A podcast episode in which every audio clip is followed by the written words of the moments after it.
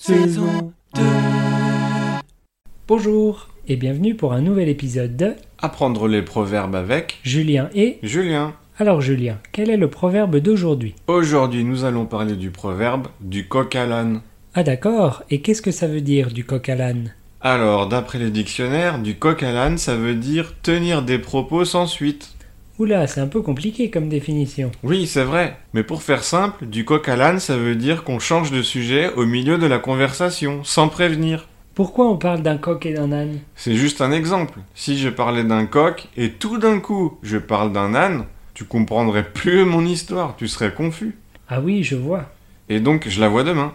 Qui ça Bah la fille Quoi Quelle fille Ah, c'était un exemple. Tu viens de passer du coq à l'âne. Oui, bravo Eh bien, si on jouait une petite scénette pour montrer comment utiliser ce proverbe. Bonne idée. Alors, mettons-nous en situation. Mais quelle est cette situation, Julien Alors, on parle de ma recherche d'emploi. Ok, c'est parti.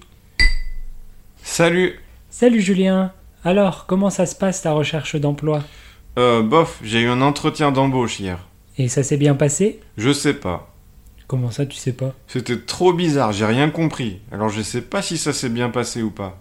Qu'est-ce qui était bizarre Le directeur Il m'a posé plein de questions à la fois et c'était dur de répondre. Par exemple, au début, il m'a demandé Pourquoi vous avez postulé pour cet emploi Est-ce que vous avez déjà de l'expérience dans ce domaine Qu'est-ce qui vous plaît dans ce métier Ah oui, dur. Et en plus, il m'a souvent coupé la parole pendant que je répondais pour me poser une autre question sans rapport.